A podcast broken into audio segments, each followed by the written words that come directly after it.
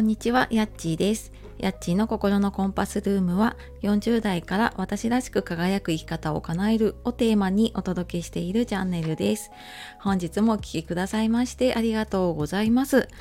えー、9月最後の日になりますね。はい、いかがお過ごしでしょうか。えー、最後ね、あの気持ちよく締めくくれるように今日も頑張っていきましょう。で、えー、今日はですね、自分に合ったインプット、アウトプットの見つけ方っていうことでお話をしていきたいと思います。え、きっとね、これを聞いているあなたは、日々ね、いろんな情報をにね、こうアンテナを立てたりとか、あのインプット、アウトプット、ご自分でね、発信、配信をしたりとかしていると思います。で、そのインプットとかアウトプットの方法って、どうやって選んでいますか？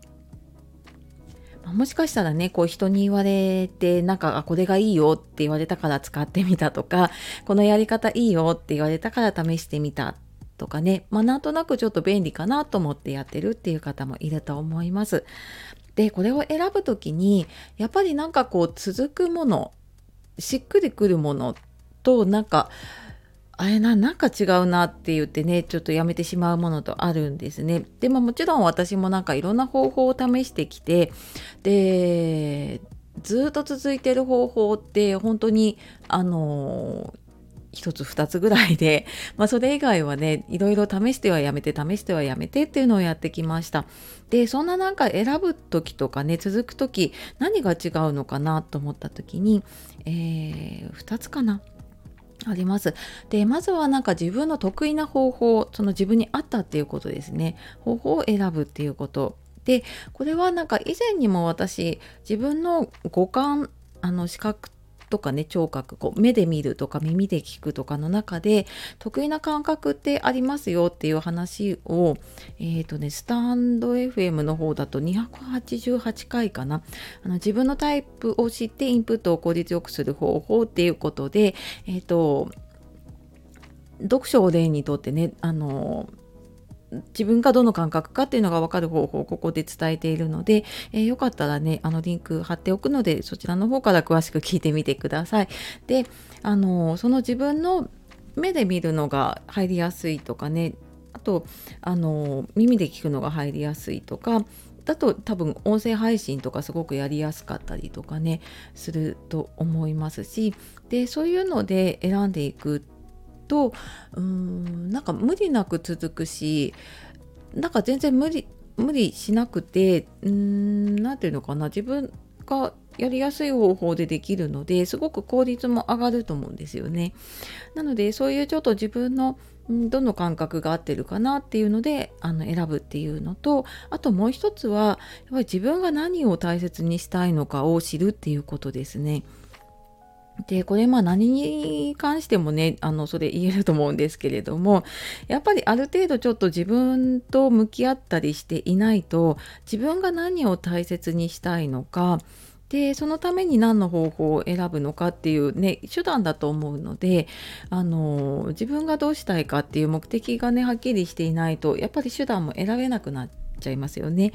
なので、あの、自分が何を大事にしてそのインプットアウトプットしたいのか、まあ、例えばもう時間が大事っていう方だったらやっぱりデジタルのデバイスとかの方がねあの時間短縮したりすごく便利なものがあるので、まあ、そういうのの中から探していくのか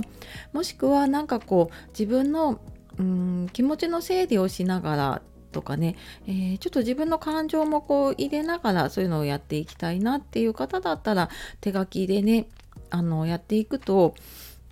私もやっぱりあのー、なんだろうな感情が入らないもの ただ単にもこう情報をインプットしてアウトプットするものとかはスマホのメモとかなんですけれども自分と向き合って、えー、何かちょっとこう気持ちの整理をしたいとかあともう自分にあるものをとにかくこうブワーッとあの出していきたいプレストしたいっていう時はやっぱり手書きでしていますね。でこれはあのカウンセリングとかでね気持ち整理する時にもとにかく書き出してみるっていうことをやってもらうのと同じでやっぱりあの自分のちょっと感情を整理したいっていう時にはねあのその手書きをやってみる方がいいと思います。なのでうん、なんか自分がね何を大切にしたいのか何のためにそれをやるのかっていうのをちょっと考えてみてからねやるとすごく見つけやすいんじゃないかなって思います。でただなんかこの辺のね価値観自分の価値観って自分でなかなかわからなかったりとかねするのでまあそんな時にはあのーえーと、私メルマガ配信していたり、まあ、他のところでもね配信しているので、えー、気軽になんかコメントでもメッセージでもいただければはいあの個別に相談を受けています。はいというわけで、えー、今日は自分に合ったインプットアウトプットの見つけ方っていうことで、えーと、まずその自分のね五感に合わせてっていうのとあと自分がね何を大切にしたいのかっていうところをちょっと振り返ってみるといいかなと思います。では今日も最後まで聞いてくださいましてありがとうございました。素敵な一日をお過ごしください。さようなら、またね